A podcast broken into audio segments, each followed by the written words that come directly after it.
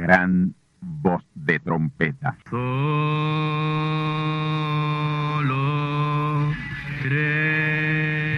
Saludos amigos y hermanos radioyentes. Están ustedes en sintonía con la audición radial Gran Voz de Trompeta, con el mensaje final de Dios al mundo, a la iglesia y a su pueblo escogido. Esta es la voz de Dios, proclamando el mensaje del Evangelio del Reino, o Evangelio eterno, a todos los que moran en la tierra, en el cumplimiento de Apocalipsis capítulo 14 y verso 6. Este es un mensaje de alerta y de apercibimiento ante los eventos proféticos del fin del mundo que ya han comenzado. No es que viene el fin del mundo, es que ya comenzó. Y en esta audición radial ustedes se mantendrán bien informados y apercibidos sobre cómo asegurar la salvación y la vida eterna, que es lo importante ante tales eventos. A continuación, ustedes escucharán no un mensaje doctrinal ni dogmático, sino la pura palabra de Dios, probada con las escrituras, la verdad como la verdad es, pues conoceréis la verdad y la verdad os libertará.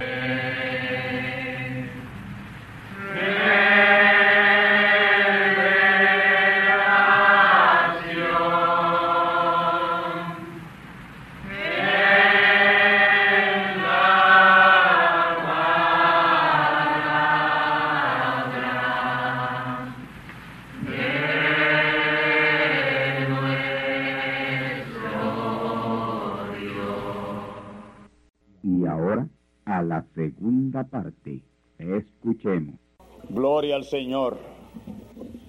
Lo último, un día entraron unos asesinos pagados, asesinos a sueldo, a su casa para asesinarlo.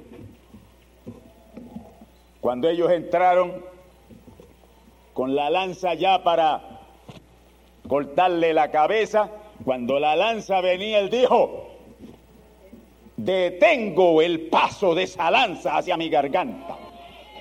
Y ahí se detuvo.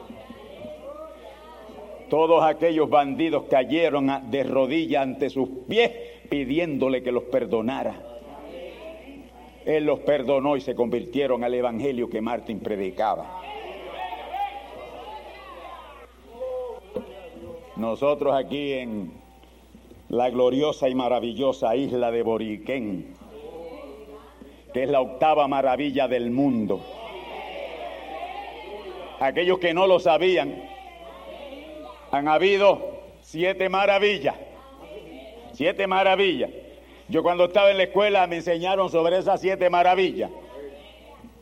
Los jardines colgantes de Babilonia, el faro de Alejandría, el palacio de Rodas, las pirámides de Egipto,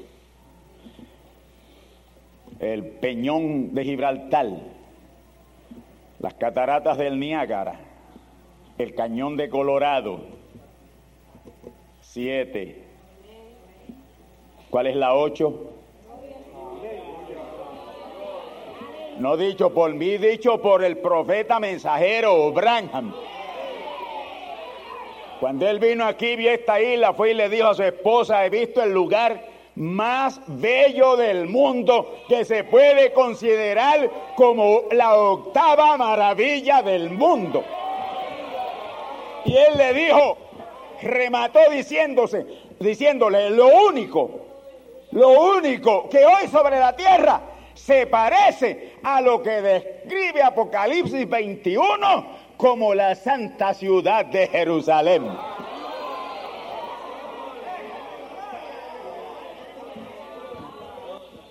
¿Están contentos ustedes con lo que tienen? ¿Lo cambiarían por otra cosa?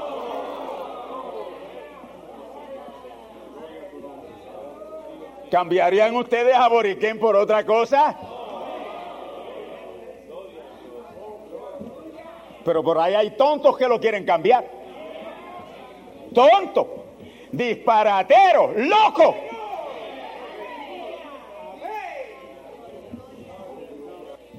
Gloria a Dios. Mis queridos hermanos, nosotros somos el único grupo sobre toda la faz de la tierra Y de entre los 6 mil millones de habitantes que estamos fuera de Pérgamo. Ah, todo el mundo está en Pérgamo. Todo el mundo está en Pérgamo. El mundo entero está en Pérgamo. Usted va a cualquier iglesia por ahí hoy en la mañana, están en Pérgamo. La silla donde Satanás mora. Y el profeta tuvo las agallas y los pantalones de predicarlo así.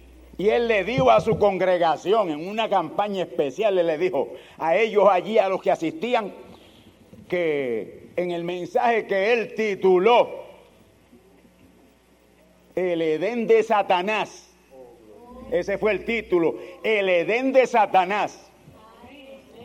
Y él compara la iglesia hoy, la iglesia militante hoy, católicos, protestantes, evangélicos y pentecostales, como el Edén de Satanás. Él no le llamó iglesias, le llamó logias.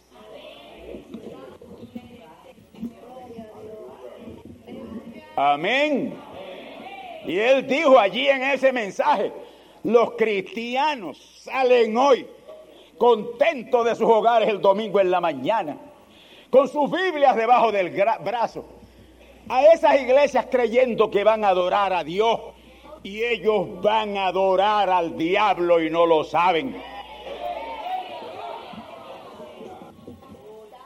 Adorar al diablo y no lo saben. Yo no estoy diciendo esto ni me gozo diciendo esto. Yo tengo familias ahí adorando al diablo. Yo tengo hermanos adorando al diablo en esos lugares. Yo tengo hermanas adorando al diablo en esos lugares. Yo no desearía que así fuera, pero así es.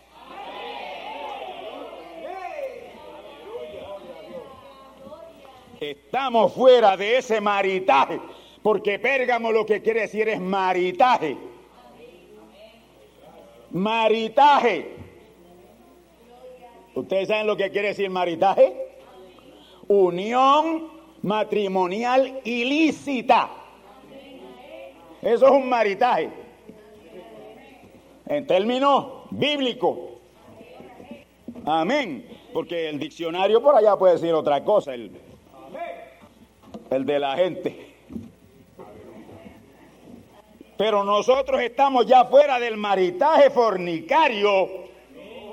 Maritaje fornicario de la denominación. Porque hemos propuesto en nuestro corazón no contaminarnos.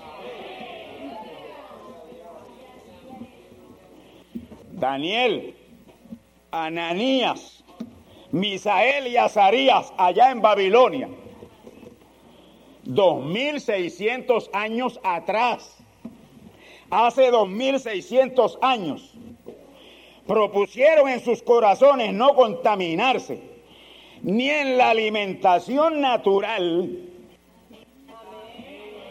que alimente el cuerpo físico, ni en la alimentación espiritual que alimente el espíritu. Amén. Ellos propusieron eso. Ahora, Babilonia viene de Babel. Y Babel quiere decir confusión.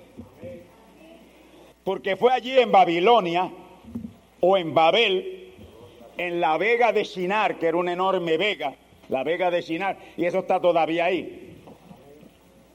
Es la lo que está antes, antes del río Éufrates, que es el que divide a Irak por el medio. Todo hacia acá es una vega enorme. Eso le llaman Mesopotamia, una Mesopotamia. Amén.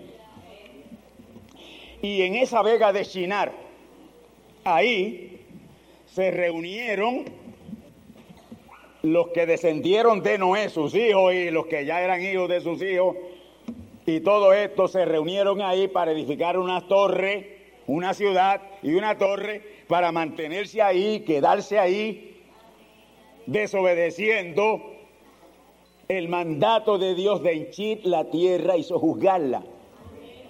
A Noé le dijo henchíos y multiplicados también. Pero ahora ellos se rebelan contra esa palabra de Dios, dicha Noé, y quieren quedarse ahí edificando una ciudad grande y una torre para llegar al cielo. Babel, la torre de Babel. Eso fue en la vega de Shinar, en Babilonia. Babilonia o Babel viene de Babilonia y quiere decir confusión. Y desde entonces así está el mundo, en confusión. Amén. Confusión de todas clases. Confusión política, confusión religiosa, confusión social. Eh, todos los órdenes están confundidos. Todos. Bendito el nombre del Señor. Y en esa llanura edificaron esa ciudad y esa torre. Dios no le dejó terminar. Porque viendo yo que ya subían bastante alto y que se habían determinado a hacer lo que ellos querían hacer, Dios descendió y le destruyó la torre. ¿Cómo se la destruyó? Dios ni siquiera trajo un temblor de tierra. Se hablaba un solo idioma, el español. Y lo digo con seriedad. Y no estoy adivinando. un solo idioma. El idioma original es el español. Hoy le llaman español o castellano. ¿Qué nombre tenía entonces? Yo no lo he podido descubrir. Pero estoy bien seguro que no, no era un nombre como español o castellano. No era eso. Pero eso lo vamos a saber pronto. ¿Cuál era el nombre de ese idioma?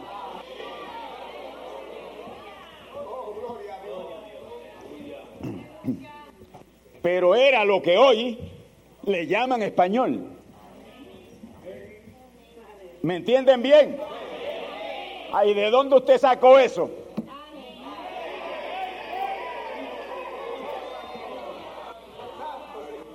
Mi, mi padre me muestra y yo muestro. Mi padre me habla y yo hablo. Él me revela y yo revelo. Pero ustedes pueden salir de aquí convencidos, seguros, de que el idioma original fue el que hoy le llaman español. Inglés vino como confusión en la torre de Babel. Francés vino como confusión en la torre de Babel. Alemán vino como confusión en la torre de Babel. Amén. Así que gloria a Dios, yo estoy predicando la palabra en el mensaje, en el, en, el idioma original, que ni siquiera para eso estoy pervertido.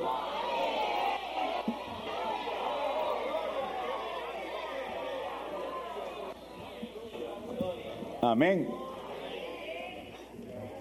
Oh, gloria a Dios.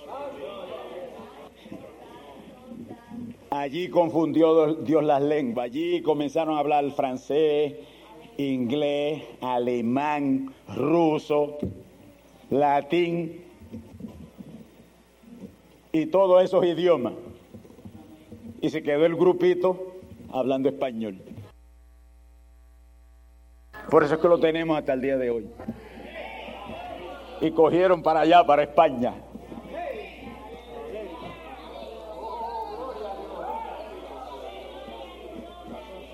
España no viene, España no viene de un nombre original que ellos descubrieron. España viene por eso mismo, porque los que emigraron para allá, y colonizaron aquello en su vida fueron españoles que hablaban español.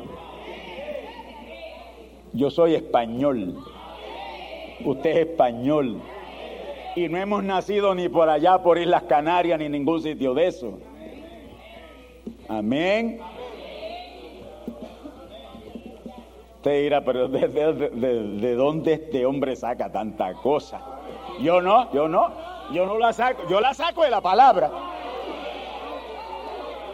Y yo estoy aquí para decir lo que Dios me dice que diga y lo que Dios me revela que revele a mi pueblo.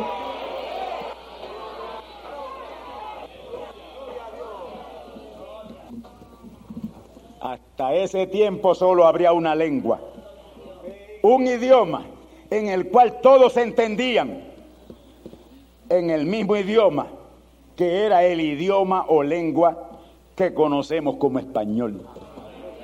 Hoy es aún más terrible la confusión en cuanto a las lenguas. Ya después de esa confusión de lenguas en la Torre de Babel, han surgido centenares y centenares y centenares de otros idiomas y dialectos. Y mire, hay dialectos que ni los que lo hablan se entienden. Así está la cosa. Indios que hablan una lengua y están diciendo a este otra una cosa y, el, el, otro indio que se crió ahí mismo le dice, ¿y qué es lo que tú dices? ¿Qué es lo que tú dices? No, no estoy bromeando. No estoy bromeando. Bendito el nombre del Señor. Hoy es aún más terrible la confusión. Y esto va con la terrible confusión denominacional de hoy, porque todo camina paralelo. Confusión en todos los sentidos. Bendito el nombre del Señor. Confusión denominacional. Hoy dentro del cristianismo, en el cual hay más de 50 mil nombres denominacionales. ¿Me oyeron bien? Más de 50 mil nombres denominacionales. ¿Usted cree que ahí puede estar Dios? ¿Usted cree que ahí puede estar Dios? Alguien que quizás me lance para acá y yo a veces pues siento unos rebotes y, los lanzo para atrás, porque no me quedo con ellos. Yo no me quedo con ellos. Alguien tal vez dirá, ¿y el de ustedes? No, no tenemos nombre. Somos la palabra. Somos la palabra. El profeta dijo, ustedes son la palabra. Amén. Mi nombre es la palabra. Y el nombre de ustedes es la palabra. Y eso está en Apocalipsis capítulo 19. Y en su muslo que representa su carne, su cuerpo, un nombre escrito que lee el verbo de Dios. La palabra si usted me quiere llamar por un nombre, llámeme así. La palabra.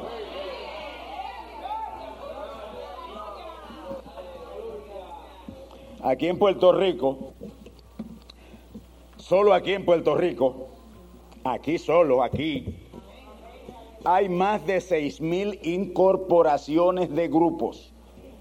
Más de seis mil. Más de seis mil y corporaciones de grupos. Y esta estadística no la estoy sacando de mi mente o mi cabeza. Fue dada a conocer por el Departamento de Estado no hace mucho, aquí en Puerto Rico. Sobre seis mil nombres blasfemos.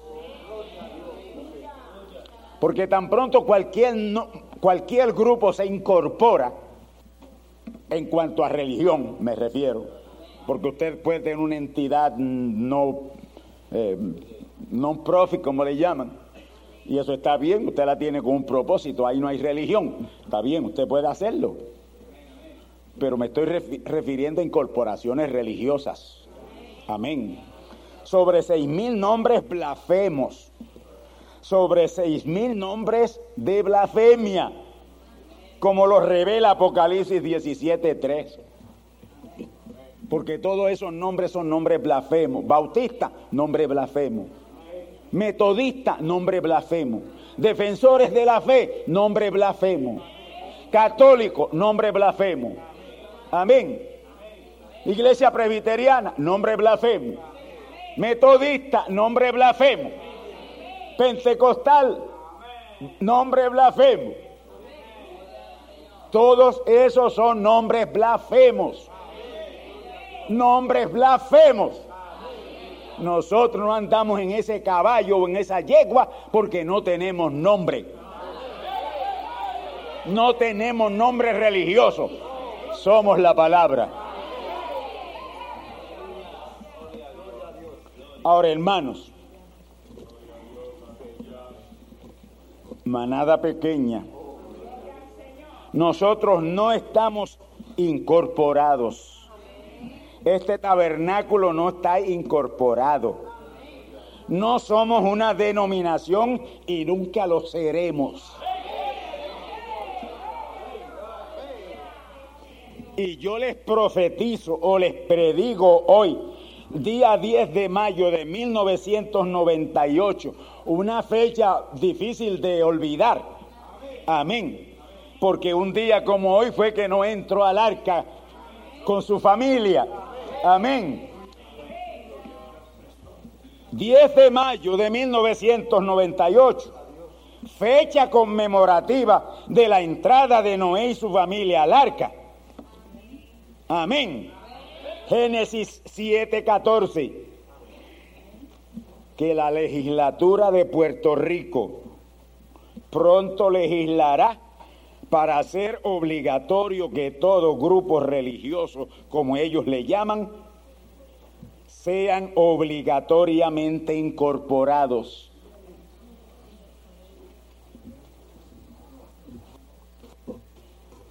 so pena de perder todo, todo, todo privilegio. Ah, pues nos quedamos aquí. No es que no nos van a dejar aquí. Es que nos van a cortar la luz, aún pagándola, nos van a cortar el agua.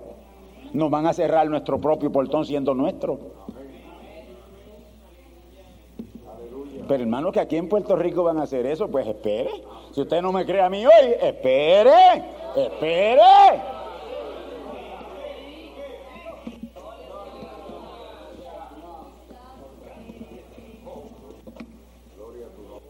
Este lugar lo cerrarán o lo tomarán para cualquier embeleco, cualquier embeleco, amén, o de cualquier índole, en el momento que nosotros, amén, nos opongamos a la incorporación obligatoria.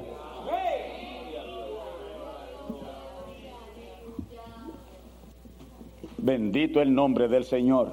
Eso viene por ahí. Eso está en agenda. Pero nos detendrán jamás.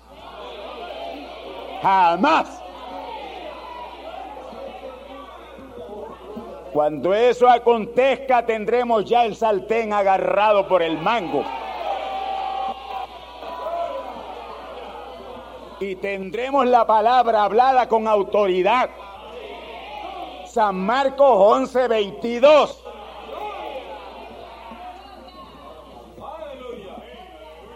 Amén. Y ya la espada estará en nuestra boca. Espada de dos filos.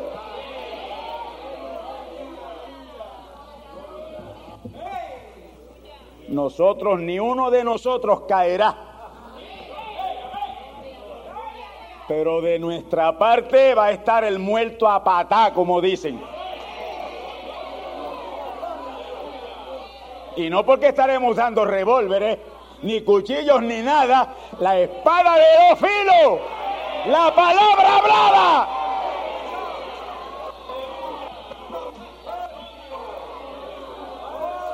Ah, pero Jesús no hizo eso. Estoy de acuerdo, Jesús no hizo eso. Los apóstoles no lo hicieron. Estoy de acuerdo, no lo hicieron. Branham no lo hizo. Muy de acuerdo, no lo hizo. Porque hasta el tiempo de Branham fue cordero. Pero él no es cordero hoy. Él hoy no es cordero. Él hoy es león. Y aquí está. Por eso lo tenemos ahí en ese efigie. Él hoy es león. Y águila lo guía. Ayer fue, hasta el tiempo de Branham fue paloma guiando a cordero. Hoy es águila guiando a león.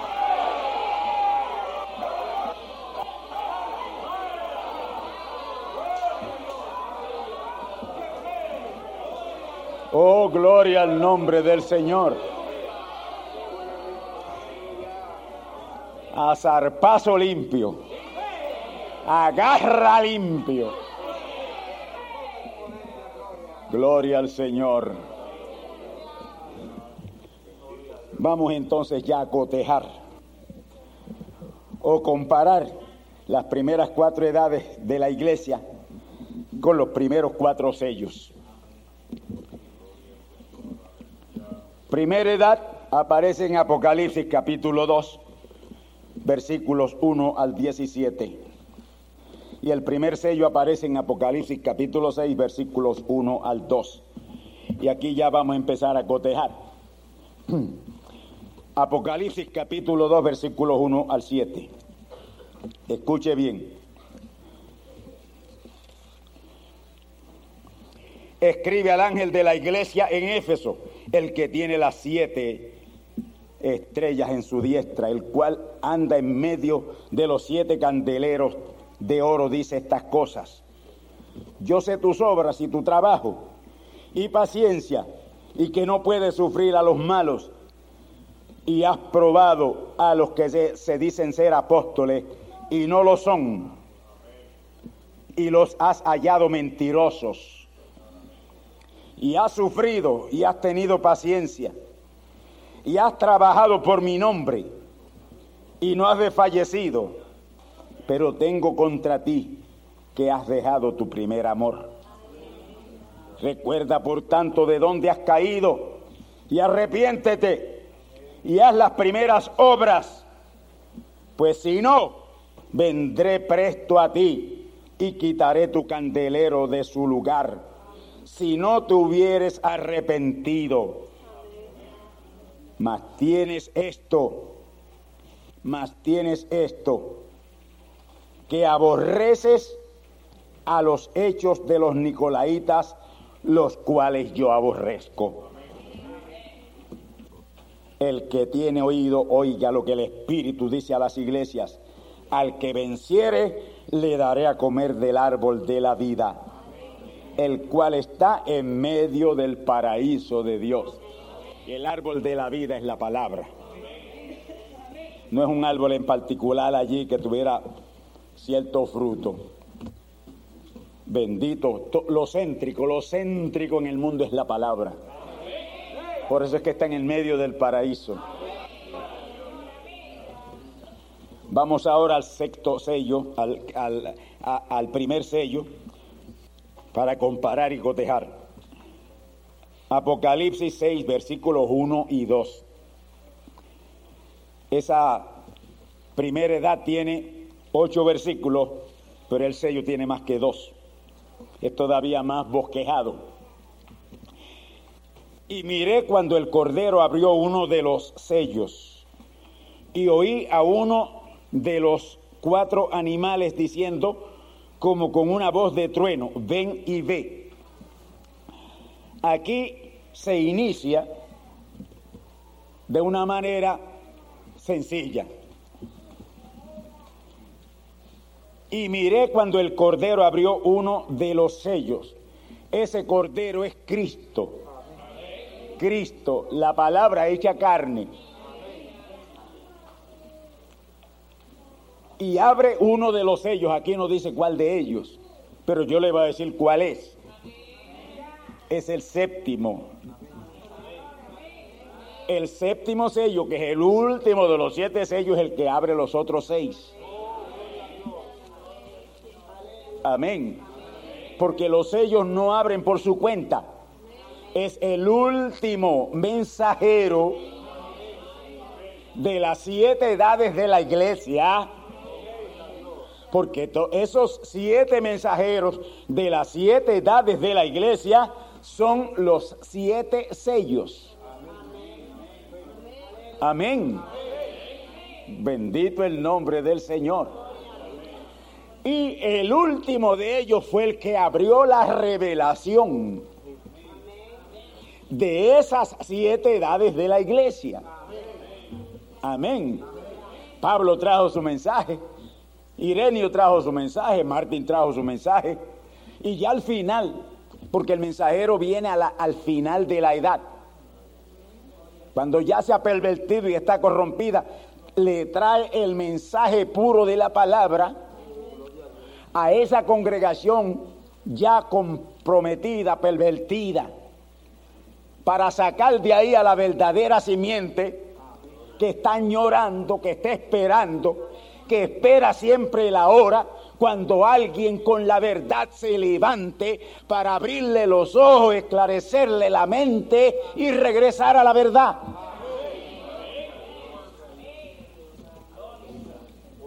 Pablo no predicó su mensaje al principio, él predica su mensaje importante. ¿Usted cree que ese mensaje de Efesios capítulo 1 lo predicó él al principio? No, no, eso él lo predicó ya al final. Ese es parte del mensaje predestinado para la simiente predestinada en la edad de Éfeso. Es más, hasta hoy, hoy usted se lee ese libro de los Efesios, especialmente ese capítulo 1, y nada más simiente predestinada lo puede entender. ¿Qué van a entender la gente con qué? Lo que dice Pablo ahí, bendito el nombre del Señor, que nos predestinó. Amén. Para la hora en que la palabra sería enviada. Y en cada edad estaban predestinados. Si eran muchos o si eran pocos, imposible que no recibieran la palabra. Como es imposible que hoy no haya un grupito que no reciba la palabra. Porque están predestinados para recibirla. No importa cuán dura sea.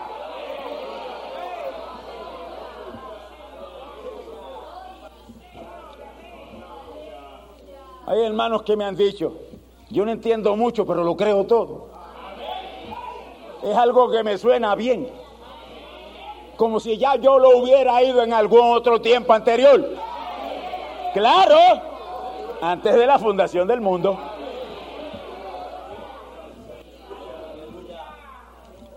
Oh, bendito el Señor. Y aquí abre el séptimo sello primero. Y es el séptimo sello, que es un hombre, que es un mensajero. Amén. Muy parecido a Pablo.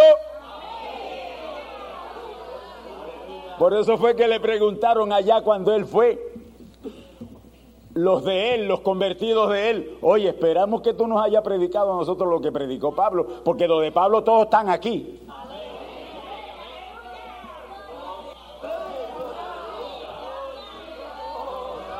Y él le dijo, los míos van a estar todos aquí. Porque yo le prediqué a ellos lo mismo que le predicó Pablo. Y ahora este mensajero, el séptimo mensajero de las siete edades, que después vino a ser un mensajero no de siete edades, un mensajero que inicia la edad celestial que es la ocho. Amén. Gloria a Dios. Entonces, este séptimo mensajero, amén.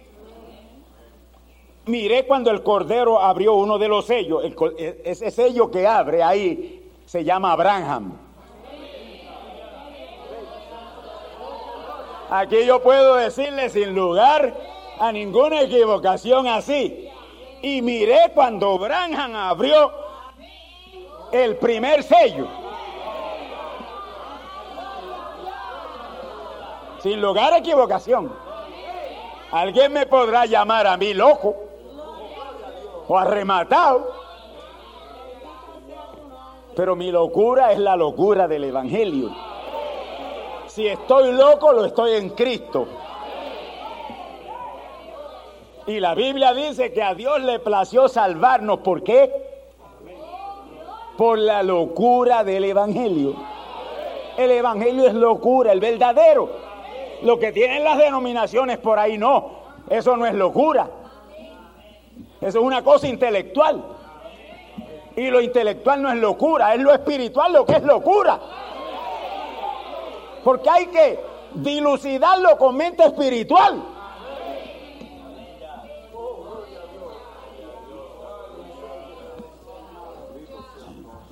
Y cuando abrió el primer sello, ¿quién? El séptimo. Cuando Branham abrió el primer sello, claro, nosotros tenemos el libro de los siete sellos. Cuando él lo abrió, todo eso que está en el primer sello, que comienza desde Dios en simplicidad, brecha y primer sello, todo eso abarca el primer sello. Usted tiene que empezar con Dios en simplicidad. Seguir a brecha. Brecha entre las siete edades de la iglesia y los siete sellos.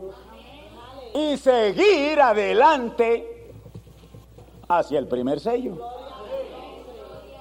Amén. Gloria al Señor. Y cuando Él abre ese primer sello, que es lo que ya le he dicho, Aquí usted lo que va a ver es un solo versículo. Pero este es un solo versículo. De aquí se apoya el profeta mensajero Branham para predicar el enorme y extenso mensaje a la primera edad de la iglesia Éfeso. ¿Me están entendiendo?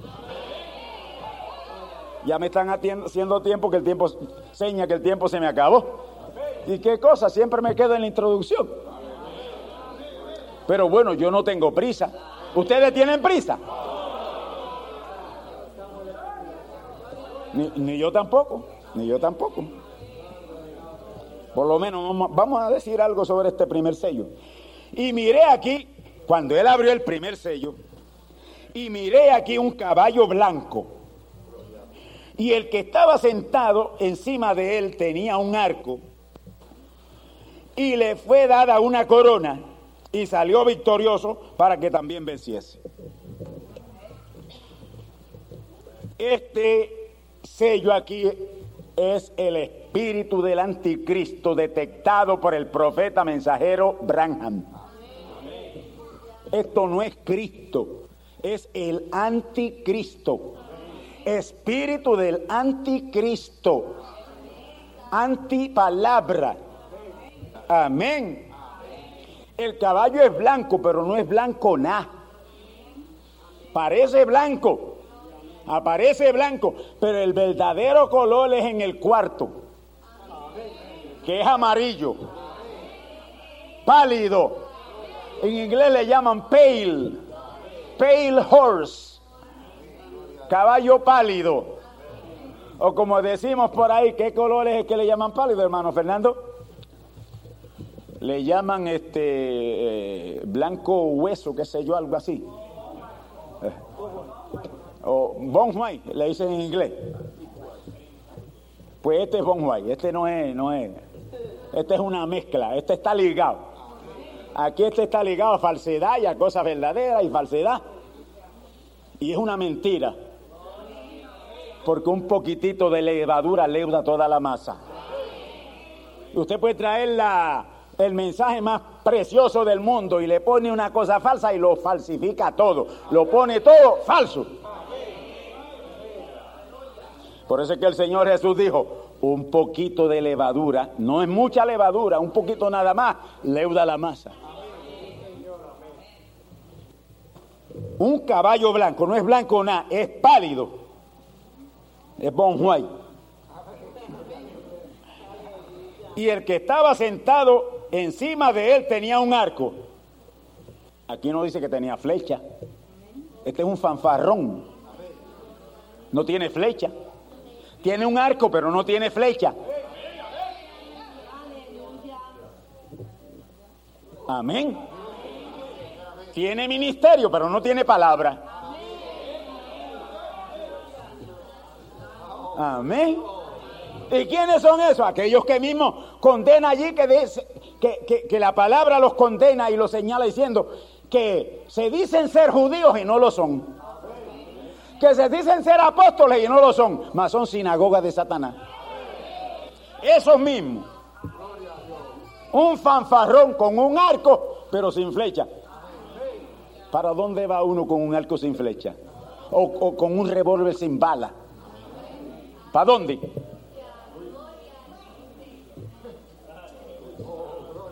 Eso es lo que tenemos aquí, ese primer sello es el anticristo, no Cristo, como están enseñando las iglesias.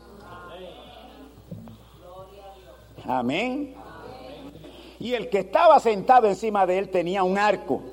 Aquí no hizo un, aquí no hizo un arco con flecha. Un arco. No tiene flecha. Y le fue dada una corona. Le fue dada la corona. En otras palabras, se sabe que va a ser coronado ese espíritu. Y fue coronado ese espíritu.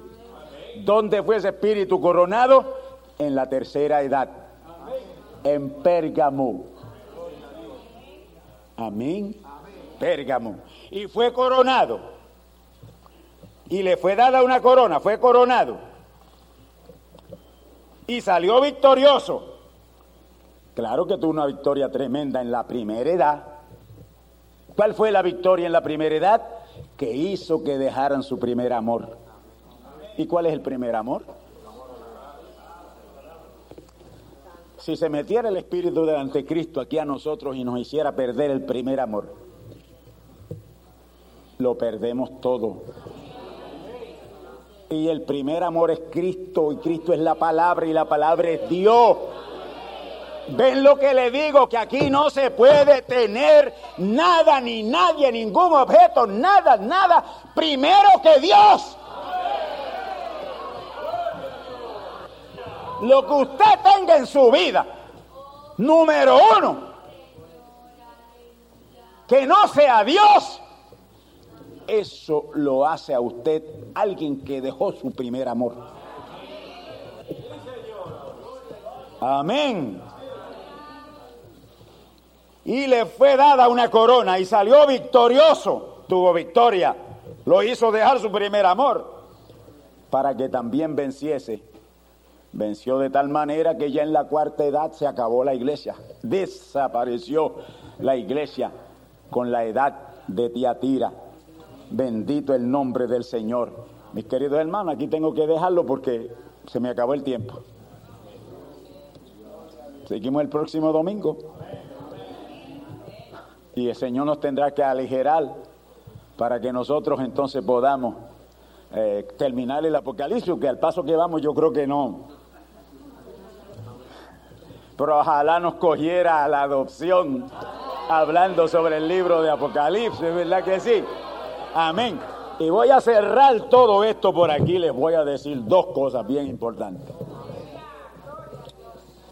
Quedan apenas tres años para cerrar este milenio, tres años, que yo por primera vez le voy a decir a ustedes, usando el término entiendo, no creo porque no me quiero comprometer, pero entiendo, entiendo por todo lo que está pasando en el mundo y las señales que se mueven dentro de nosotros mismos. Amén porque yo estoy pendiente afuera y adentro. Yo estoy muy pendiente de afuera y de adentro. Amén. Estoy vigilante. Estoy vigilante. Y recuerden que en la vida del profeta mensajero él fue censurado por hacer público aquella tremenda manifestación que Dios le dio, aquella tremenda manifestación mesiánica de leer los corazones de la gente y denunciarlos ahí frente a cualquiera. Y él supo que lo hizo mal. Y fue delante de Dios llorando y le dijo, porque el Señor se lo dijo. Mira, te di ese gran don para que disierna los pensamientos de la gente, no don como discernimiento, no don de espíritu, discernimiento por la palabra. Te he dado ese don enorme de discernimiento por la palabra para discernir las mentes, los corazones de la gente y mira lo que has hecho, un espectáculo público. Él dice, lloré como un niño y he estado llorando desde entonces como un niño. Sé que el Señor me perdonó, pero eso, eso lo arrastro yo hasta que me vaya. Que haya pervertido algo tan grande. Y fue así, hermano, porque de ahí salieron los discernidores. Hasta el día de hoy, por ahí andan discerniendo, hasta por la televisión usted los encuentra. Ahora mismo veo un grupo de personas y hay una persona así, así, así, que me va a mandar 10 mil pesos. Mire para lo que están usando el don eh, o, ese, o, esa, o esa gran manifestación. ¿Y quién fue el culpable? ¿Quién inició eso? Branham. Y a él le dolió mucho. Ustedes saben que está así, ustedes lo pueden leer. Él lo dice, él lloró angustiosamente. Pero ¿sabe qué él dijo? Pero gloria a Dios, gracias a Dios que viene un momento en que no será así. Cuando yo vuelva, dice, cuando yo vuelva, no lo haré, no lo haré de esa manera. ¿Quién hablaba en él? Dios. Por lo tanto, hoy no es así.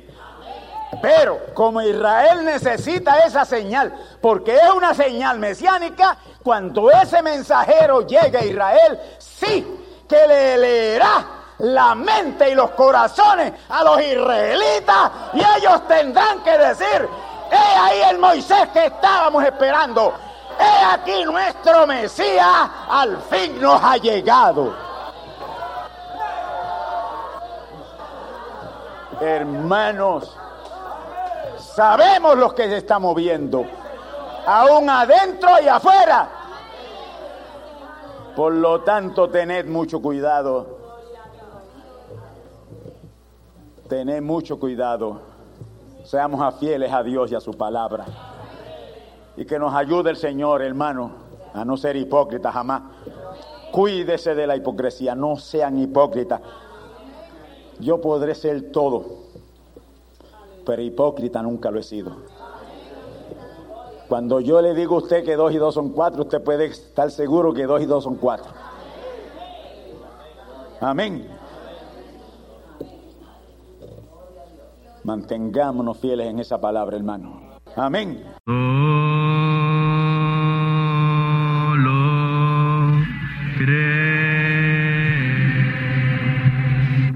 Amigos y hermanos radioyentes han escuchado ustedes la audición radial Gran Voz de Trompeta y nuestra dirección postal es Gran Voz de Trompeta, apartado 1630, Canóbanas, Puerto Rico, 00729.